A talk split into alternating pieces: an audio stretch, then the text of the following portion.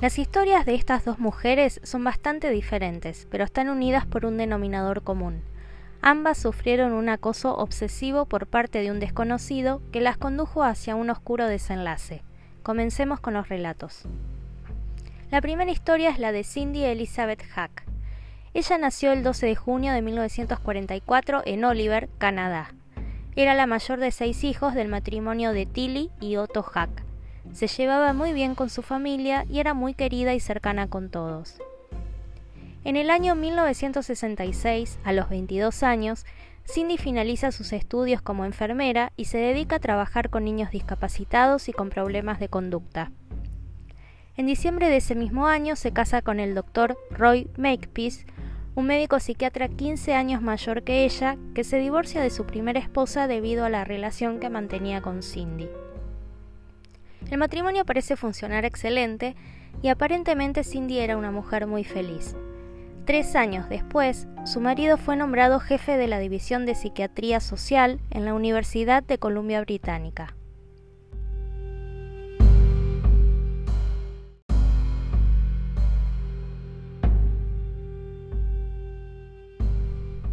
Luego de un periodo de 16 años, repentinamente y sin causas demasiado claras, Cindy solicita la separación a Roy en julio de 1982 y quedan en buenos términos.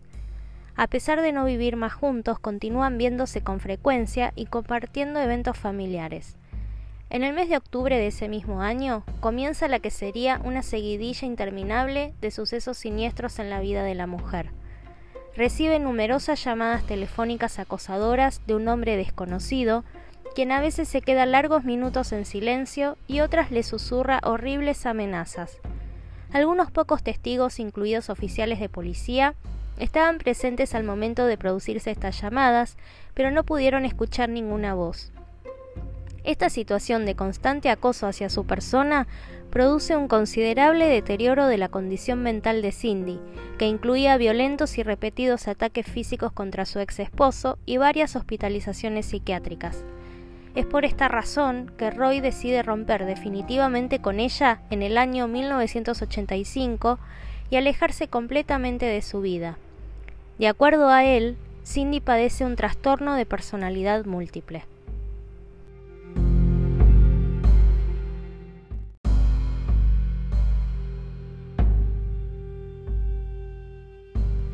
Con el correr de los meses, la mujer comienza a recibir notas y mensajes aterrorizantes en la puerta de su casa y frecuentemente escucha ruidos de alguien merodeando en su jardín. Las luces del hall de su casa fueron varias veces destrozadas y las líneas telefónicas cortadas. También aparecen gatos muertos en su pasillo con sogas alrededor de sus cuellos, acompañados con frases como Tú eres la siguiente, con letras recortadas de periódicos. En algunas oportunidades hasta llegaron a meterse dentro de su casa rompiendo las ventanas, recortaron sus almohadas a tijeretazos y provocaron incendios. En enero de 1983, una vecina y amiga de Cindy, llamada Agnes Woodcock, encuentra a la mujer tirada en la entrada de su casa con una media de nylon negro alrededor de su cuello. Ella denunció que fue atacada por un hombre, pero no pudo dar mayores detalles, solo que éste la amenazó de muerte a ella y a su familia si llegaba a contar algo.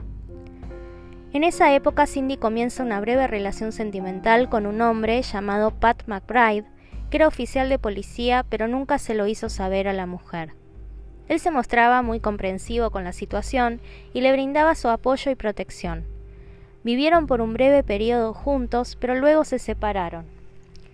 Más allá de esto, la policía comenzó a dudar de la historia de Cindy a medida que pasaba el tiempo por algunos patrones bastante desconcertantes, como por ejemplo que la mujer sacaba a pasear a su perro a las 3 de la mañana sin temor en plena etapa de acoso, y también que cuando ellos vigilaban las inmediaciones de su casa, nada extraño sucedía.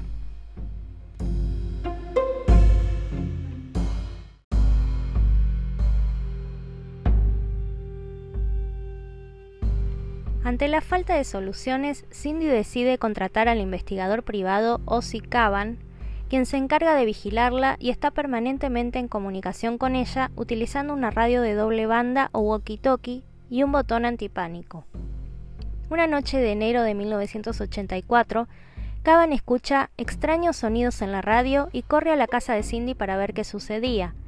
La puerta estaba trabada, pero cuando logra entrar, encuentra a la mujer tirada en el suelo del pasillo, con una nota atravesada por un cuchillo de cocina hundido en su mano izquierda y clavado en el piso. El mensaje decía Eres una perra muerta. Ella había sido atada nuevamente con una media de nylon negro alrededor de su cuello, pero cuando Caban toma su pulso descubre que aún estaba con vida. Fue hospitalizada rápidamente y cuando recobra la conciencia lo único que recordaba era que alguien había entrado por la puerta de su casa y clavado una aguja en su mano. Caban no había visto ni percibido ningún movimiento extraño en la casa o sus alrededores. Fue por esto que la policía no le creyó y no recogieron huellas dactilares en la escena del ataque, porque pensaron que todo había sido un montaje de la mujer. Su investigador privado, de todas formas, insistió con que nadie podría hacerse eso a sí mismo, e intentaron hacerle pruebas de polígrafo, pero desistieron por el alto nivel de trauma que la mujer estaba experimentando y que haría que los resultados de estos exámenes fueran inconcluyentes.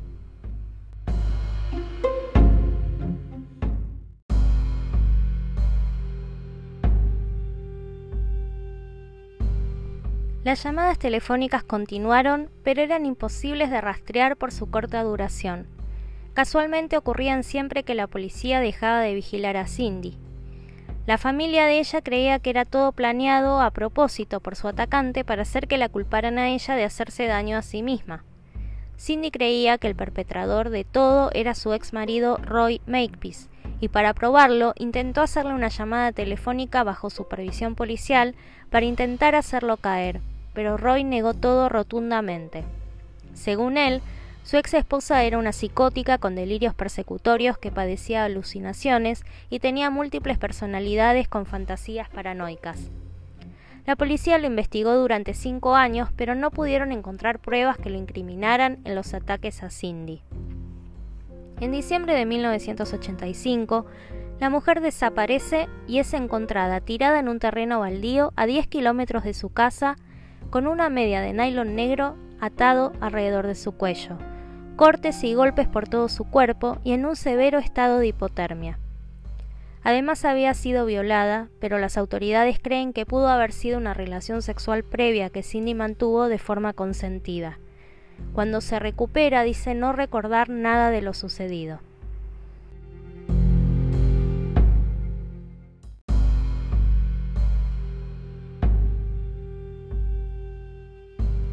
Finalmente la mujer decide dejar todo atrás y mudarse a una nueva casa. Cambia su coche y su apellido, que reemplaza por James. Pero nada de eso funciona. Siguen las llamadas y las notas amenazantes. Una noche de abril de 1986, Cindy decide pasar la noche en casa de su amiga Agnes y su esposo Tom, por el temor creciente que iba adquiriendo. Repentinamente comienza a sonar la alarma antirrobos y descubren que la ventana del sótano había sido removida. Cindy había estado en todo momento con ellos cuando el incidente ocurrió, así que no había manera de que hubiera podido ser culpa de ella. De madrugada, Despiertan cuando notan que el sótano estaba ardiendo en llamas. Cuando quieren llamar a los bomberos se dan cuenta que las líneas telefónicas estaban cortadas, por lo que Tom sale de la casa para pedir ayuda a sus vecinos. Allí descubre a un hombre parado mirando, que huye corriendo ante su mirada. A pesar de este testimonio, la policía está convencida que fue Cindy quien inició el incendio desde adentro de la casa, ya que no encontraron entradas forzadas o huellas extrañas que indicaran presencia de alguien. A partir de este momento y de forma burlona, bautizaron al supuesto atacante como el hombre invisible.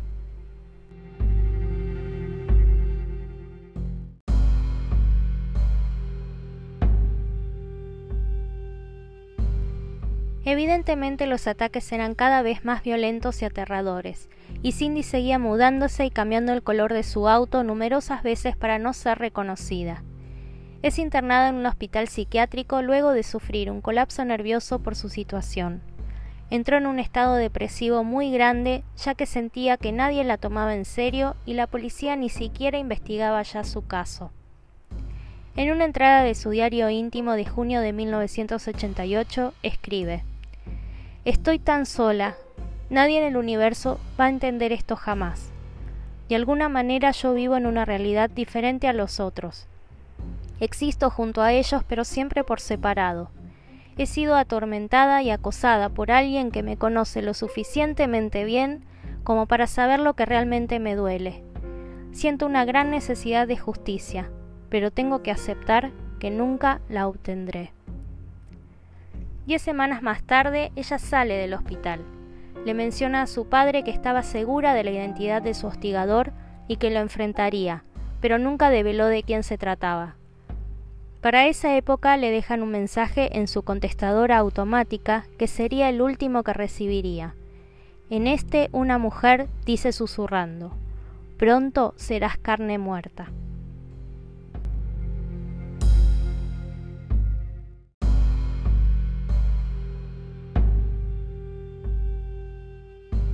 El 25 de mayo de 1989, casi siete años después de la primera amenaza recibida, Cindy desaparece en el centro comercial donde se dirigía a hacer compras. En el estacionamiento del lugar encuentran su auto abandonado con restos de sangre del lado del conductor. Algunas pertenencias de su bolso estaban desparramadas debajo del vehículo.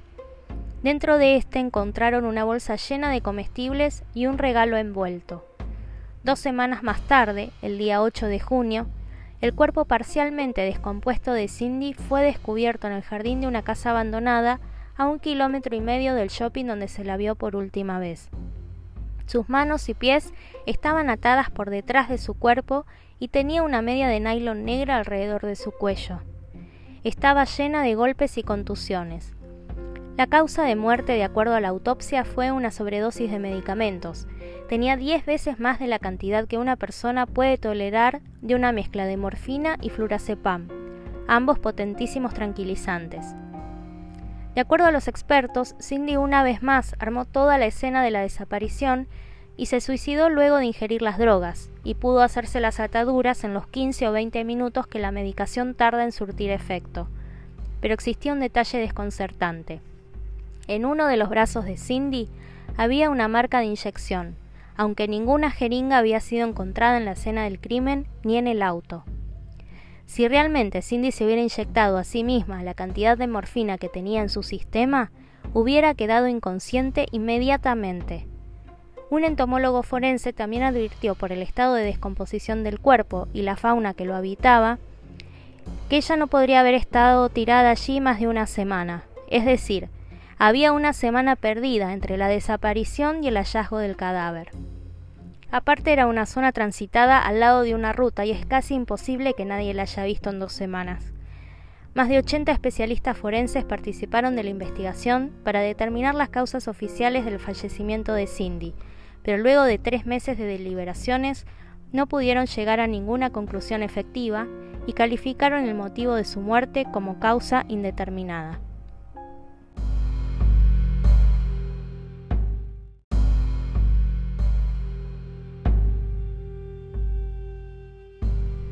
Las investigaciones no arrojaron ningún resultado concluyente y su muerte fue calificada como un suicidio.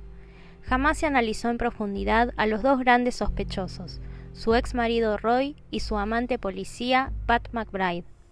Ambos tenían información y conocimiento íntimo de Cindy. Su ex marido además era psiquiatra y sabía bien cómo manejar las situaciones de debilidad de su ex mujer, y podría estar hostigándola en venganza por haberse querido separar y se empeñaba en hacerla pasar por desequilibrada mental. Por otro lado, Patrick, su novio policía, pudo acercarse a ella aprovechándose de la vulnerabilidad que estaba experimentando, conociendo bien sus horarios y momentos en que la casa dejaba de ser vigilada por los oficiales porque él mismo pertenecía a la fuerza, y no se explica el motivo de por qué le ocultaba su verdadera profesión a Cindy. Tal vez estaba obsesionado con ella y celoso de su exmarido, y la mantenía apartada de los demás, haciéndola pasar por desequilibrada para brindarle él su apoyo. Este caso sigue rodeado de intensos interrogantes, aunque la familia Hack jamás dudó de la palabra de Cindy. Su hermana Melanie escribió un libro titulado ¿Quién mató a mi hermana, mi amiga?, que tenía como objetivo hacer justicia por la memoria de su hermana, abandonada por las autoridades.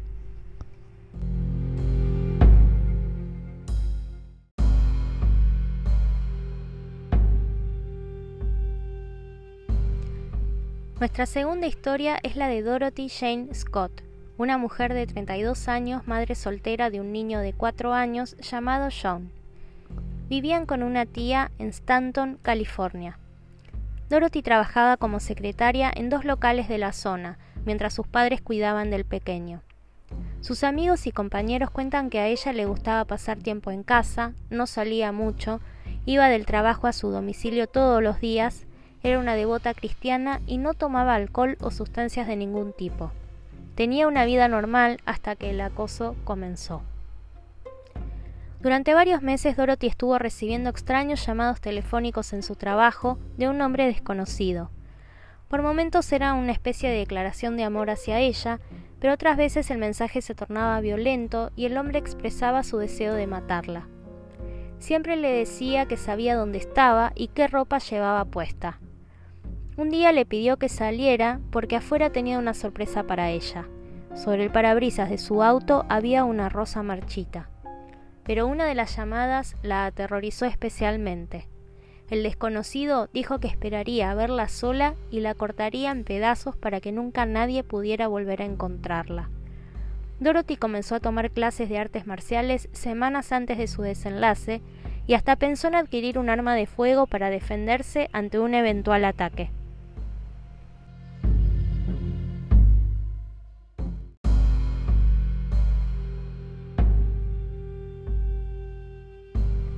El 28 de mayo de 1980, a las 9 de la noche, Dorothy se encontraba en una reunión de trabajo cuando notó que su compañero Conrad Bostrom no se veía nada bien y tenía una marca roja en su brazo.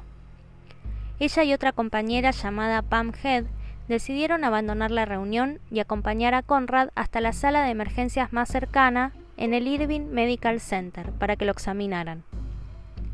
En el camino, Dorothy hizo una breve parada en la casa de sus padres para chequear a su hijo. Cuando llegaron al hospital, los médicos determinaron que Conrad había sufrido una picadura de araña viuda negra y le administraron un tratamiento. Mientras tanto, Dorothy y Pam se quedaron esperando en la sala de espera.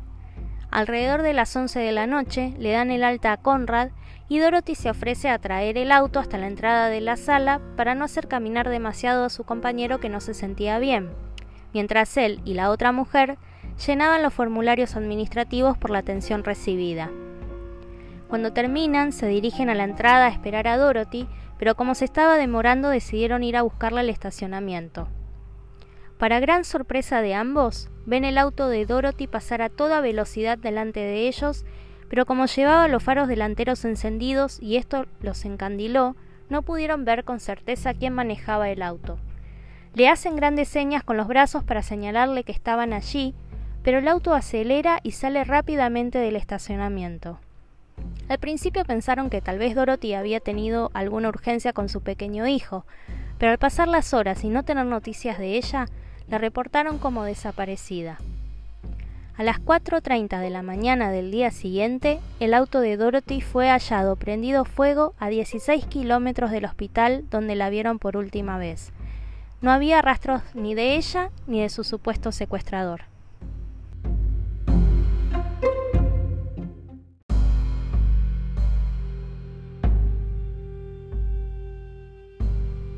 Una semana después de la desaparición de la mujer, los padres de ella recibieron una llamada de un hombre desconocido que les dijo tener secuestrada a Dorothy e inmediatamente cuelga el teléfono. El mismo hombre comenzó a llamarlos todos los miércoles por la tarde, diciéndoles que tenía a Dorothy o que la había matado. Por lo general eran muy breves para conocer su origen y las realizaban cuando Vera, la madre de Dorothy, estaba sola en casa. En abril de 1984, el hombre llamó por la noche, esta vez el que contestó el teléfono fue Jacob, el padre, y desde ese momento cesaron las llamadas hostigadoras. La única pista que se tuvo en el caso de la desaparición se obtuvo el 12 de junio de 1980, cuando un hombre sin identificar llamó al diario Orange County Register que había sacado una reciente nota sobre el tema. El hombre dijo al editor, Yo la maté, yo maté a Dorothy Scott, ella era mi amor, la descubrí engañándome con otro hombre. Ella negó estar con otra persona, pero la maté. El hombre también brindó detalles como que Conrad, el compañero de Dorothy, había sufrido la picadura de una araña esa noche y qué color de bufanda tenía la mujer, datos que no se habían dado a la prensa. Se cree que quien llamó al diario ese día fue la persona que secuestró a Dorothy. La policía investigó al padre de Sean, el hijo de Dorothy, pero rápidamente fue descartado como sospechoso porque tenía una sólida coartada. Estaba de viaje en Missouri la noche de los eventos. Sus compañeros de trabajo también fueron descartados. Ella no estaba en atención al público, por lo que tampoco se tomó a algún cliente como posible culpable.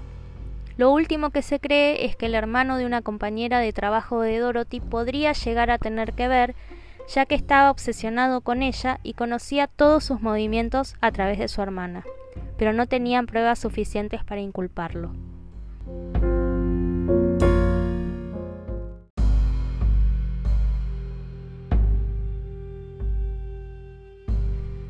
Finalmente, el 6 de agosto de 1984, más de cuatro años desde su secuestro, un obrero de la construcción encontró restos de huesos enterrados en el cañón de Santa Ana.